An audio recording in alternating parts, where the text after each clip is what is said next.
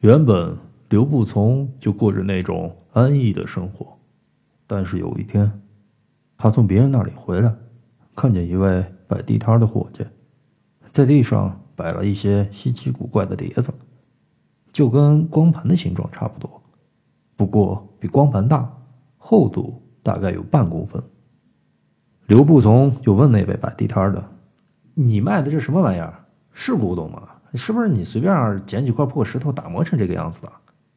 那伙计听了，脸色不太好，结巴的说：“你你你不懂，就甭在这儿瞎放屁！你你知道这什么玩意儿吗？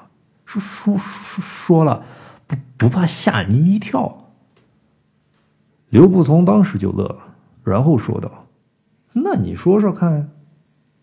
那伙计指了指地上的石碟，说道：“你你听清楚了啊，做做好心心理准备。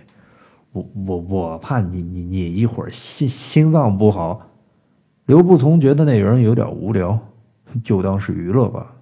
他顺口说道：“您放心，我可以给你签下生死状。如果我吓死了，绝对不要你赔一分钱。”